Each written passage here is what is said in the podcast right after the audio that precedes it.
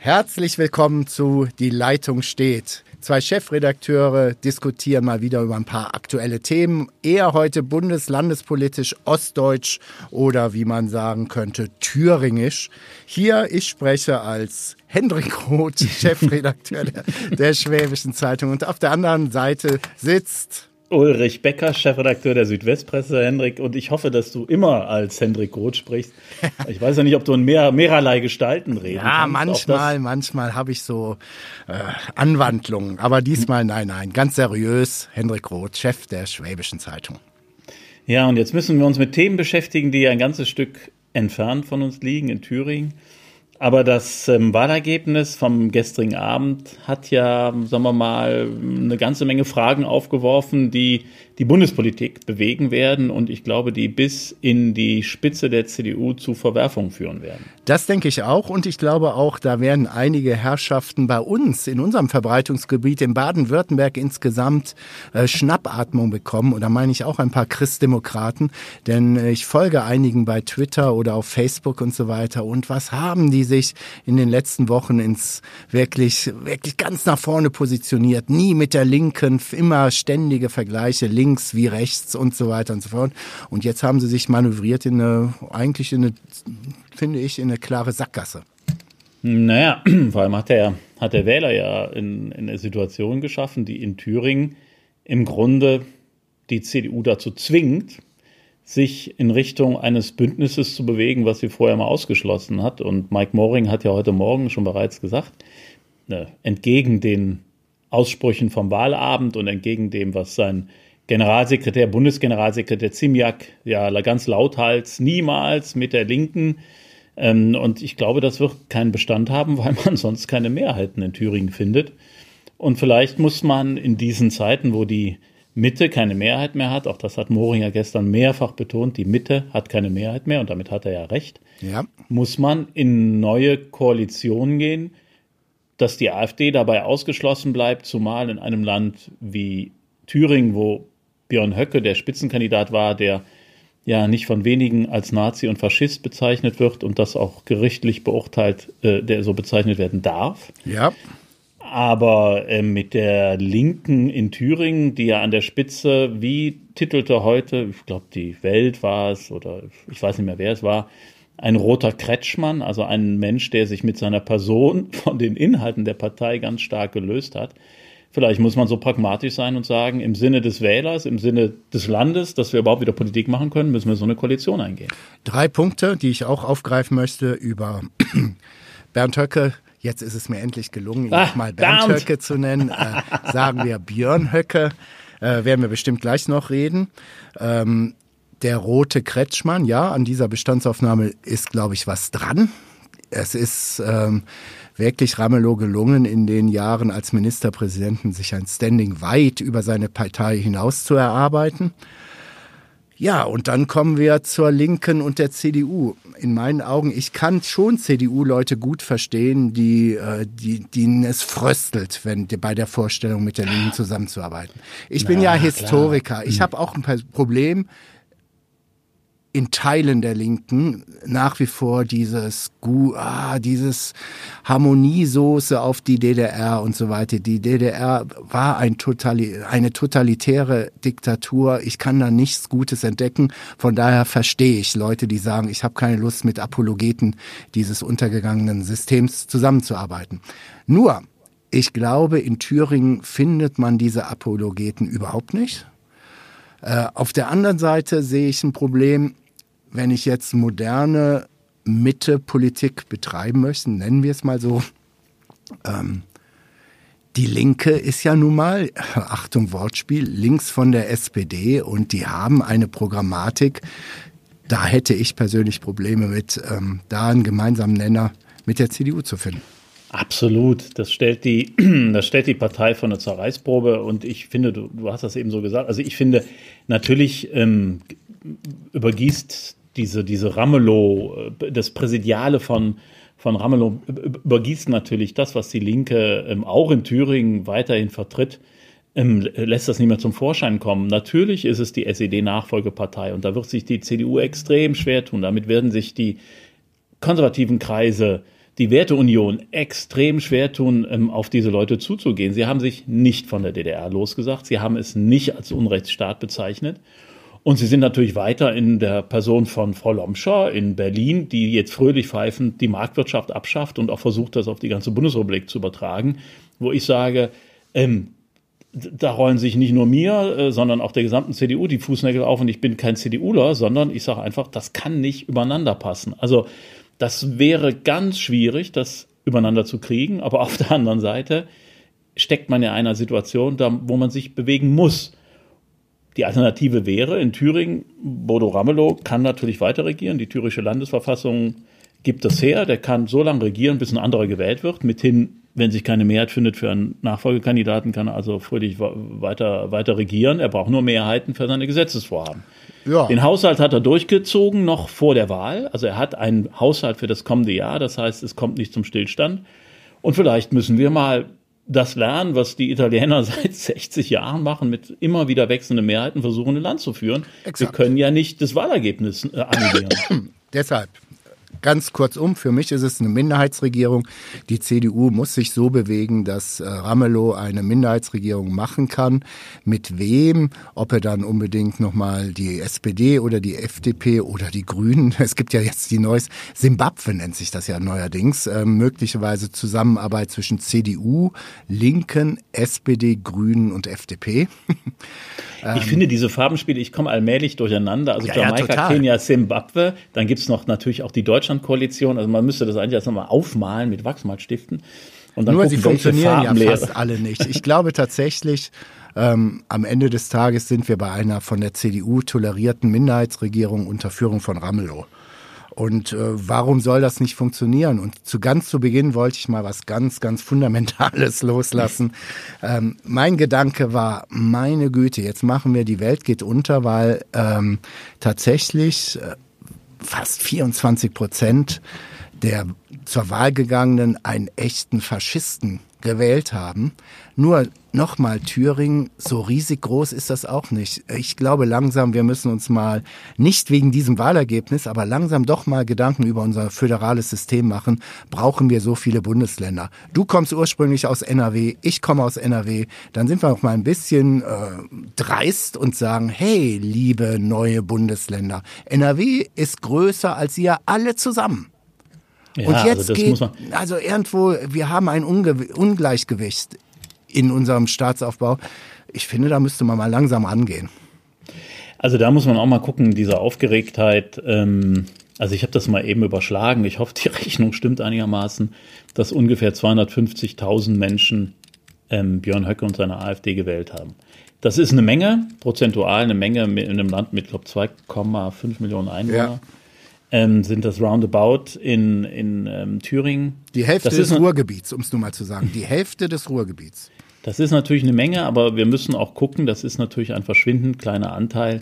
Und man kann deshalb noch nicht davon sprechen, dass also jetzt die ganze Republik äh, in, in die rechtsradikale Ecke rückt. Das ist natürlich kompletter, kompletter Unsinn. Also muss man es etwas gelassener ähm, interpretieren. Was wir aber feststellen müssen, ich finde, zwei Dinge bleiben wirklich übrig die Mitte funktioniert in Deutschland nicht mehr. Das ist tatsächlich so. Das ist ja nicht nur in Thüringen so. Das haben ja. wir in den anderen Wahlen gesehen, sowohl im Osten, aber auch äh, bei den Wahlen, die im Westen stattgefunden haben. Die Ränder sind stärker geworden und die Parteien in der Mitte zu, also allemal die Volksparteien sind keine Volksparteien mehr. Wir müssen also Koalitionen suchen. Und Koalitionen kann man immer grundsätzlich machen und sagen, also mit denen können wir niemals, das geht gar nicht übereinander. Das, wie gesagt, wiederhole ich mich, wird immer in Richtung AfD meine Meinung sein, dass das so ist bei demokratischen Parteien.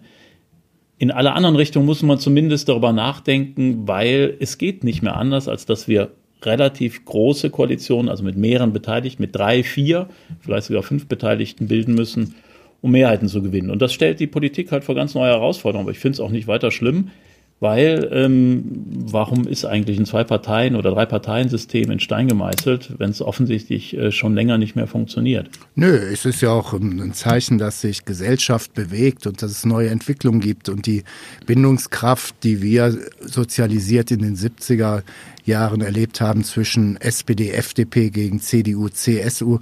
Also wir sagen, dieser großen Parteien, diese Bindungskraft hatte schon längst nachgelassen. Es gibt halt auch ein nicht nur ein, ein Wandel im, in der Mediennutzung, es gibt auch einen Wandel in der Treue zu diesen Parteien. Solange das alles im demokratischen Spektrum sich abspielt, habe ich da auch überhaupt kein Problem mit. Ich habe tatsächlich ein Problem mit dieser AfD und nennen wir ihn mal wirklich wieder mal bei Namen, weil mit Björn Hocke, Bernd Björn Höcke darf gerichtlich entschieden, hast du ja eben schon erwähnt, als Faschist bezeichnet werden. Und das würde ich gerne mal untermauern. Er spricht von einem total besiegten Volk. Damit meint er Deutschland. Das Holocaust-Mahnmal ist für ihn das Denkmal der Schande.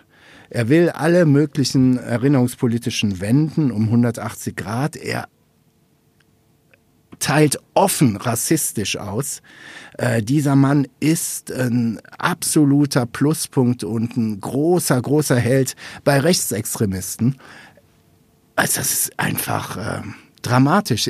Ich bin da nicht nur sprachlos, sondern ich bin entsetzt, ganz einfach. Und ähm, keiner kann sich in Thüringen rausreden, er habe das nicht gewusst. Wer gestern oder am Wochenende sich für, für die AfD entschieden hat, ähm, der hat ganz genau, was er macht, gewusst, was er macht und dementsprechend sollte man die Leute auch anpacken. Diese Nummer von wegen, oh, wir haben so viel Verständnis, ihr Armen und so weiter. 30 Jahre nach dem Mauerfall ist das für mich vorbei. Naja, und vor allem, ja, eben, und, und es, es gab vor allem ähm, in den Umfragen ja unter den AfD-Anhängern, warum äh, wählen sie den Björn Höcke und seine AfD, war der Wert über 70 Prozent, die gesagt haben, wegen der politischen Inhalte. Ähm, und nur ein geringer Teil, um die 20 Prozent, etwas über 20 Prozent, haben gesagt, aus Protest. Ja. Das heißt, drei Viertel ungefähr der Wähler der AfD in Thüringen machen das wegen der politischen Inhalte. Die politischen, politischen Inhalte hast du gerade schon genannt. Ähm, er hat ja auch eine, eine neue tausendjährige Geschichte dem, dem äh, Deutschland bzw. Thüringen versprochen oder will es versprechen. Und ich glaube, so jemandem geht es dann nicht um Kindertagesstätten oder um, den Jobs der, um, um, um die Jobs der Leute, sondern es geht ihm tatsächlich um eine ganz andere Republik. Und das muss man benennen. Und das wussten diejenigen, die ihn gewählt haben, ganz genau. Er hat daraus keinen Hehl gemacht. Mit seinem Flügel bei dem großen Kiffhäuser-Treffen vor ein paar Monaten hat er sich inszenieren lassen, wie wir das wirklich nur von Parteitagen der Nationalsozialisten im Dritten Reich kennen. Das muss man einfach so benennen. Da sind ganz klare Anleihen auch in der Programmatik, in der Symbolik gemacht worden. Und das, das muss man einfach wissen. Und das wussten diese Wähler. Und für mich ist eigentlich entscheidend, Björn Höcke kann ja auch vor allem deswegen so stark sein und die AfD, weil die etablierten Parteien in ihrer Fähigkeit, Mehrheiten zu bilden, in ihrer Fähigkeit, Entscheidungen zu treffen, im Moment relativ schwach sind. Und das heißt wieder, Freunde, 24 Prozent haben die AfD gewählt, 76 Prozent haben sie nicht gewählt. Und diese 76 Prozent haben das Recht, dass ihr jetzt alles tut, dieses Land ordentlich zu regieren. Und das ist deren Aufgabe. 76 Prozent haben demokratische Parteien gewählt. Und ihr müsst euch zusammensetzen und beweisen, dass Demokratie noch funktioniert. Wenn ihr euch wieder im kleinen Krieg, im Klein-Klein verzettelt, sind es beim nächsten Mal 34 Prozent bei Höcke. Das muss euch klar sein. Ja, und was aber als Alarmzeichen bei mir noch dazu kommt, aber das hatte ich auch bei Baden-Württemberg mit 15 Prozent AfD. Thüringen geht es verdammt gut. Thüringen äh, hat keine großen Strukturwandelprobleme. Thüringen hat kein Arbeitslosenproblem. Thüringen hat insgesamt keinerlei dieser Probleme, die angeblich noch im Osten so virulent sind, die man eher heute in Bremen, Berlin oder in Teilen des Ruhrgebiets findet. Ja, wobei in Thüringen natürlich auch im ländlichen Raum, also Thüringen hat ja Leuchttürme wie, wie Erfurt als Landeshauptstadt, Jena als Stadt mit, mit Zeiss und, und Schott und, und anderen ähm, Technologieunternehmen, aber die haben natürlich auch in der Fläche ähm, einige Ecken, wo es, wo es nicht so doll aussieht. Äh, das ist halt so durchwachsen. Also ich glaube, dass man. Ja, aber es ist man, nicht Sibirien, man, oder? Wir reden nicht ja, von Sibirien. Wir reden nicht von Sibirien und wir reden auch nicht davon, was ich überhaupt so, wir sind die Abgehängten und, und haben keine Jobs und uns geht so schlecht. Das ist einfach Quatsch. Das ist Unsinn. Ähm, das wird auch der Sache nicht gerecht. Und das wird übrigens, du hast vollkommen recht, nicht denen gerecht, die in Bremen oder Bremerhaven, wo der Strukturwandel extrem schwierig ist, im Ruhrgebiet, Duisburg, ja. Bochum, die sich wirklich schwer tun mit dem Strukturwandel, wo, wo die Leute auch äh, Arbeitslosenquoten äh, von, von acht bis zehn Prozent haben ähm, da ist es genauso schwierig und genauso, ähm, ja, also die, die, die, die Situation der Menschen ist genauso äh, schwierig und die könnten genauso nur AfD wählen, tun sie aber nicht. Kommen wir mal zur CDU. Und damit oh. zu unserem alten Lieblingsthema, die Große hm. Koalition. AKK, minus 10 Prozent. Ähm, Mike Moring hat, so hat unsere Korrespondentin mir erzählt am Telefon, eigentlich einen ganz respektablen Wahlkampf gemacht. Ähm, minus 10 Prozent Thüringen, äh, Bernhard Vogel, vielleicht kennen den noch einige unserer Hörer, äh, lange Zeit unangefochtener Ministerpräsident. Thüringen ist eigentlich seit der Wende von der CDU äh, geprägt worden. Jetzt so abgeschmiert äh, und es gibt die ersten Stimmen, die sagen, ja, das liegt an dem Auftritt der Bundespartei. Also ich glaube, dass die, dass die Landtagswahlen natürlich in hohem Maße auch von der bundespolitischen Entwicklung geprägt sind. Das ist nichts Neues aber dass Frau Kramp-Karrenbauer im Moment eine extrem unglückliche Figur macht. Aber da kommt natürlich auch vieles im Moment zusammen, weil die gesamte Partei im Moment, ja, wie soll man das formulieren, saft- und kraftlos dasteht, weil die Kanzlerin, die eigentlich in solchen Momenten, wo, sagen wir mal, um im Bild und etwas pathetisch zu bleiben, das Schiff in den Sturm gerät, die wirtschaftliche Lage wird schwieriger, wir haben außenpolitisch viele Probleme, also in diesem Sturm ist die Brücke, ja, ich habe das Gefühl, gar nicht besetzt. Und ihre Richtlinienkompetenz nimmt sie im Moment nicht wahr. Sie taucht ab. Man hat sie gestern, ich habe nirgendwo gehört. Es gab keine Äußerung. Und ich finde, jetzt, jetzt wäre es wirklich Zeit. Jetzt ist es überfällig, dass sie mal sagt, okay, also ich habe eine Vision, ich habe eine Vorstellung von diesem Land und so geht das weiter. Ich halte es mittlerweile für möglich, dass tatsächlich ähm, damit revidiere ich mich. auch durch, vielleicht kommen wir da gleich auch noch zu, zur Syrienpolitik von AKK, dass auf dem künftigen, auf bald auf CDU-Bundesparteitag in Leipzig, ähm, dass da alles wieder aufgemacht wird und dass am Ende des Tages ein Friedrich Merz auf einmal die Nummer eins ist. Mhm. Wir haben es bei der SPD erlebt. Vielleicht hat die SPD 10, 15 Jahre Vorsprung, was Chaos anbelangt. ähm, Merz ist ein sehr, sehr guter Rhetoriker. Er hat einmal wirklich eine sehr schlechte Rede gehalten. Das war auf diesem wichtigen Parteitag in Hamburg, wo dann AKK auch zur Bundesvorsitzenden gewählt wurde. Aber wenn ein Friedrich Merz in Normalform oder vielleicht dann sogar in besserer Form, dann kann der den Lafontaine geben, mit dem vor anno dazu mal Rudolf Scharping bei der SPD gestürzt wurde. Wir hatten Friedrich Merz am vergangenen Donnerstag hier in Ulm zum Stadthausforum. Er hat sich da zwei Stunden den Fragen gestellt, ähm, hat sehr, sehr offen geredet. Und er hat natürlich nicht offen formuliert, ich will Kanzler werden. Aber natürlich ist es klar, natürlich, um es mal so bildlich zu sagen, schwitzt das aus jeder Pore bei ihm, dass er genau das will. Er will zurück in die Politik. Er hat das auch klar gesagt. Wenn die Wähler mich wollen, bin ich da, dann stehe ich bereit, wenn Deutschland mich will. Und da meint Friedrich Merz nicht, dass er irgendwie äh, äh, Entwicklungshilfeminister wird, sondern er will Bundeskanzler werden. Das ist eindeutig. Jetzt hat er sich für Leipzig, dem Vernehmen nach, auch schon zu einer Rede angemeldet. Ich glaube, Friedrich Merz guckt oder wartet im Moment den richtigen Zeitpunkt ab. Ihm ist noch nicht ganz klar, wann der ist. Das kommt so ein bisschen darauf an, wie entwickelt sich jetzt die SPD, wie geht es mit der Großen Koalition weiter, was wird in Hamburg passieren beim SPD-Parteitag, beziehungsweise was passiert jetzt in Leipzig bei der CDU. Aber ich glaube, er wird den Kopf bald aus dem Fenster strecken und sagen, hallo, hier bin ich, ich will das jetzt machen, ich will es werden. Und dann wird es natürlich zu einem Erdbeben in der CDU kommen.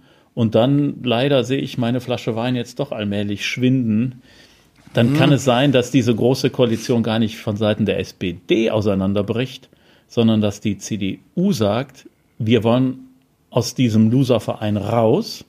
Von, aber also aus der, aus der großen Koalition, wo eine Partei mit 8% ist. Also im Moment gesagt die CDU immer wieder gebetsmühlenartig, es gibt niemanden, der diese große Koalition verlassen will. Immer wieder. Aber wenn im März dann eine Palastrevolution anstiften würde, könnte ich mir vorstellen, dass alle, aber wirklich alle Karten neu gemischt werden. Da bin ich komplett bei dir. Ich würde auch gern jetzt mal auf Außenpolitik kommen, ähm, die garantiert in Thüringen überhaupt keine Rolle gespielt hat, mhm. aber die Frage stellen, zu diesem Vorstoß von AKK mit der Friedenstruppe oder wie immer man sie bezeichnen will, in Nordsyrien, da wo Erdogan gerade eine völkerrechtswidrige Invasion organisiert hat und durchzieht, ähm, in meinen Augen sehr, sehr äh, frei von jeder Kenntnis von internationalen Abläufen, viel, viel zu spät. Man hätte das vor fünf, sechs Jahren machen müssen, äh, zeugt eher von Ahnungslosigkeit von internationaler Politik. Und da gibt es den Kollegen Bernd Ulrich von der Zeit. Mhm. Und von dem habe ich einen Tweet heute gesehen. Und das muss ich sagen, äh, ja, ich, er stellt nämlich in seinem Twitter Tweet einfach mal schreibt er, kann eine Regierung, die zu keiner gemeinsamen Außenpolitik mehr in der Lage ist, noch weiter regieren? Fragezeichen. Darf sie es? Fragezeichen. Und setzt dann hinterm Hashtag GroKo, AKK, auch Herrn Maas. Ähm, was der Außenminister jetzt in der Türkei, was ihn da geritten hat, äh, eröffnet sich mir überhaupt nicht. Maas stellt sich hin mit dem Außenminister der Türkei, die Islamisten äh, brandschatzen lässt, die Frauen umbringen, weil sie Frauen sind, in kurdischen Uniformen. Und neben diesem Typen sitzt dann oder steht lächelnd Heiko Maas und spricht von seinem lieben Freund und so weiter, nur weil er der Verteidigungsministerin klar machen will, Außenpolitik habe ich das sagen. So eine memmenhafte, so eine ahnungslose und inkompetente Außen- und Verteidigungspolitik von beiden von AKK wie von Maas habe ich im Bestehen der Bundesrepublik Deutschland noch nie erlebt. Naja, die beiden haben gegen jede Gepflogenheit verstoßen. Also AKKs Vorstoß ist inhaltlich sicherlich gar nicht so verkehrt, aber wie, wie du richtig sagst, er kommt zu spät. Er ist innenpolitisch ähm, getrieben. Genau, es ist ein, ja, aber es ist ein, also eigentlich wäre es ein Paradigmenwechsel, dass die Deutschen mal sagen, okay, wir übernehmen eine Initiative und wir gucken dann hier länger zu, dass die Türken im Grunde ähm, äh, Kurden, Syr syrische Kurden abschlachten. So. Aber warum hat sie es getan? Genau wie, wie, genau wie du gerade gesagt hast, es ist ein, ein Move, der innenpolitisch begründet ist, weil sie muss an irgendeiner Stelle mal einen Punkt setzen. Sie hat verzweifelt versucht, mit, weiß ich, Freifahrten für Soldaten in der Bahn irgendwie ja. einen Punkt zu setzen, hat keinen Menschen interessiert. Also ist diese Initiative jetzt gekommen. Die Amerikaner haben gesagt, äh, das Papier gar nicht gelesen, die Franzosen haben höflich gelächelt. Gut, und was macht Maas? Maas ist beleidigt und sagt, okay, die greift mich in meinem ureigensten Terrain an und macht beim türkischen Außenminister Innenpolitik. Und ja. das ist natürlich, das geht gar nicht. Das ist so unter aller Kanone, wie du gesagt hast, von beiden. Und was zeigen sie damit? Also erstens, diese Koalition kann an ganz vielen Stellen nicht mehr miteinander. Und zweitens, diese Koalition ist ohne jede Führung. Egal wie der Kanzler zuvor geheißen hat oder e, e, ja. ob das Schröder war, ob das Kohl war und auch eine Merkel der früheren Jahre, der hätte sich die beiden gegriffen im Kanzleramt, hätte auf den Tisch gehauen und gesagt, habt ihr sie noch alle? Seid ihr noch ganz bei Troste? Und hätte diesen diesen externen Streit sofort unterbunden, dass sie sich intern streiten, das ist ja alles okay, das muss auch so sein in der Koalition, aber diesen externen Streit sofort unterbunden. Wir erleben im Moment eine Koalition, die irgendwie überhaupt nicht mehr sich zusammenbinden lässt. Und ähm, ich, ich wundere mich tatsächlich, dass sie immer noch so viele ähm, Gesetzesvorhaben umsetzt und, und verabschiedet. Spricht für den deutschen Beamten- und Staatssekretärsapparat, der hinter ja. den Ministern steht und offensichtlich eine hochprofessionelle Arbeit macht. Aber der Zustand kann nicht mehr weitergehen. Und wie gesagt, ich bedauere es. Ich werde jetzt schon in äh, hier den meinen Lieblingsweinladen in Ulm gehen und schon mal die Weinflaschen holen. Ich habe ich habe das Gefühl, ich habe falsch gewettet. Am Ende des Jahres haben wir keine GroKo mehr was ich mittlerweile auch, ich war lange Zeit ähm, vehementer Verfechter aufgrund der, des Wahlergebnisses und aufgrund der Möglichkeit, eine seriöse Politik machen zu können, ähm, Verfechter dieser großen Koalition. Ich habe mich mittlerweile davon verabschiedet und ich will noch einen Punkt draufsetzen. Ich glaube, dass dieses außenpolitische Desaster Friedrich Merz nicht passiert wäre. Friedrich Merz war langjähriger Vorsitzender der Atlantikbrücke er kennt sich in der Außenpolitik aus. Dieses unprofessionelle Verhalten, was auch noch im Übrigen erheblichen Schaden angerichtet hat bei allem. Sie haben gezeigt, Deutschland ist ein reiner, was weiß ich, Teppichvorleger oder wie auch immer, wir, ohne jeden Einfluss. Ähm, denn im Prinzip hat ja Maas jetzt dann nur gesagt, lieber Kollege, informier mich doch mal bitte, was du mit den oder was ihr mit den Russen entschieden habt und so weiter. Äh, und dann wollen wir mal weiterschauen. Also es ist, es tut einem physisch weh. Und ich glaube tatsächlich, unter Friedrich Merz mit einem grünen Koalitionspartner wäre dies nicht passiert. Das glaube ich ganz sicher. Ich Also ich glaube, es ist sogar gleichgültig, ob es Friedrich Merz, äh, ähm, ob es Jens Spahn oder, oder Armin Laschet gewesen wäre. Also die Kandidaten, die, die jetzt so ein bisschen im, im, im, im Hut sind, ähm, die eventuell AKK nachfolgen können oder Kanzlerkandidaten werden könnten es ist, und da, also da, ich möchte da nochmal stärker auf die Kanzlerin. Also die beiden ja. haben sich darunter gestritten wie die Kesselflicker. Das war jetzt nicht besonders elegant und hat die deutsche Politik der Lächerlichkeit preisgegeben. Ähm, Röttgen hat von, von, von einem, von einer, einer ganz schlimmen Stunde der deutschen Außenpolitik gesprochen. Okay, das ist auch natürlich parteigetrieben. Aber. aber zu Recht. Der deutsche Bundestag, der deutsche Bundestag hat diese Frau, Angela Merkel, in ihre vierte Amtszeit gewählt. Und es ist wirklich eine Unverschämtheit. Das meine ich wirklich, da empöre ich mich. Ich empöre mich so sehr, weil ich so enttäuscht von ihr bin, weil ich wirklich lange, lange Zeit auch großer Fan von Angela Merkel war, von ihrer sehr ruhigen Art zu regieren, ihrer sehr abgeklärten Art, mit großer Erfahrung.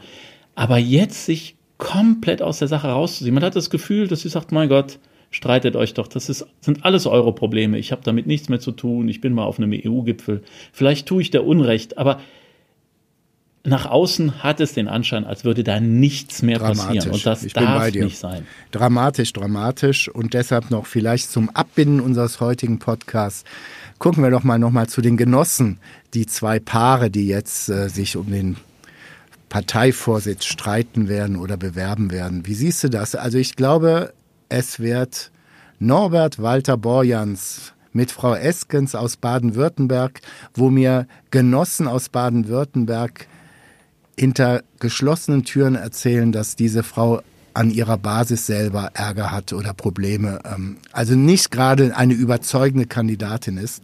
Und trotzdem sind die zwei jetzt im Endspurt. Naja, wenn, vielleicht schließt sich so ein bisschen der Kreis Richtung, ähm, Richtung Thüringen-Wahl.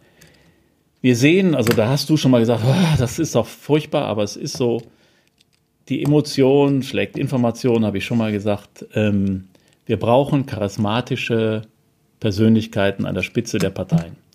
Sonst haben wir keine Chance mehr, auch den Populisten ähm, entgegenzutreten. Wir brauchen Menschen, die die Menschen überzeugen. Das, das im Moment, also man sieht es an Kretschmann, man sieht es an Bodo Ramelow, ähm, gegen den die Menschen in Thüringen vor fünf Jahren demonstriert haben und der heute 70 Prozent Zustimmungswerte hat.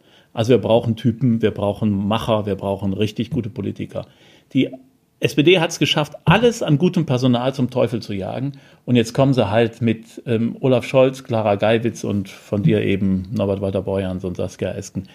Und da frage ich mich, wo ist deren Charisma, dass sie zunächst diese Partei geführt bekommen und danach die Menschen überzeugen, dass die SPD wieder aus ihrem Tief rauskommt? Ich kann mir das im Moment überhaupt nicht vorstellen. Olaf Scholz ist sicherlich ein guter Politiker, aber keiner, der Menschen überzeugen kann, weil er einfach viel zu viel zu zurückhaltend ist als Typ.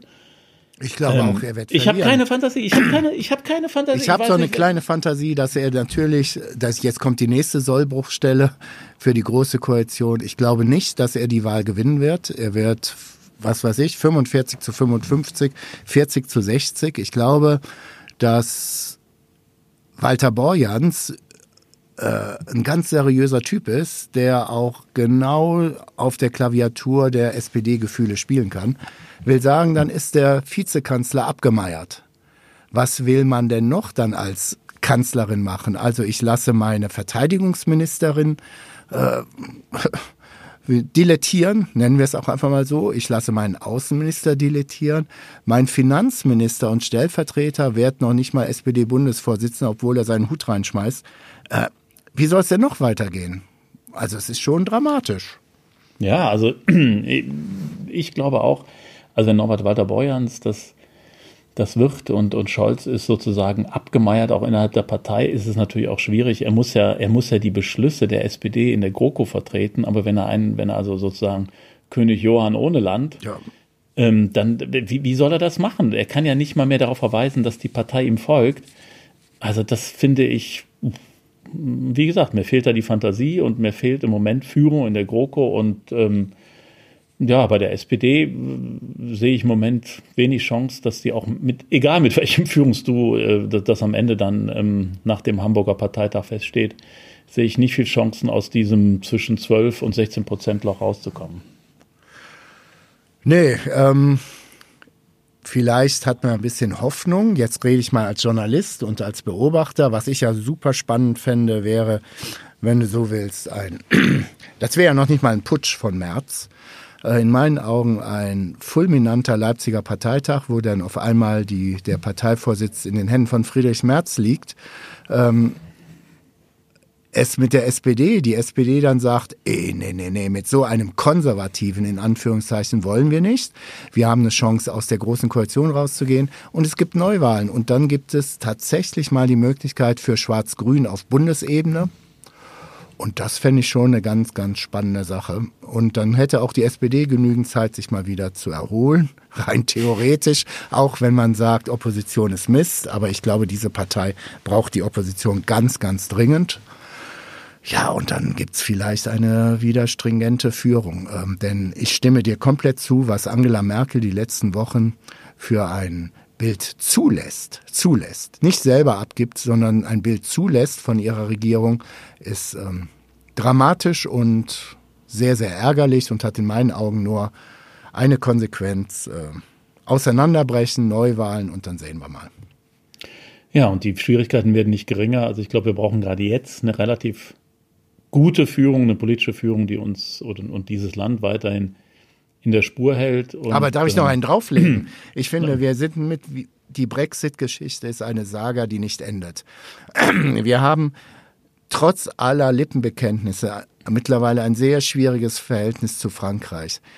Ähm, ich habe mal vor einem Jahr argumentiert, wir brauchen die große Koalition, um Europa zu stabilisieren. Ich kann nicht erkennen, wo Berlin ansatzweise eine aktive Europapolitik betreibt. Es ist dramatisch. Wir haben es jetzt mehrfach gesagt in diesem Podcast. Dramatik ist, glaube ich, der meiste, das meiste Wort, was am häufigsten gefallen ist. Ähm, es fehlen einem langsam, aber sicher die Worte. Und ähm, wenn in so eine Stimmung äh, in Leipzig bei der CDU Friedrich Merz eine gute Rede hält, da ist alles möglich. Dann haben wir den, den Friedrich ähm, an der Spitze der CDU. Und mit diesem wunderbaren Ausblick in den November Blues, der genau. bald kommt, äh, ent, entlassen wir die Zuhörer und Zuhörerinnen. Ähm, Schauen wir mal, was die Woche bringt. Und wir sehen, äh, hören uns kommende Woche wieder. Alles klar, bis dahin. Bis ciao, dann. ciao, ciao. Tschüss. ciao.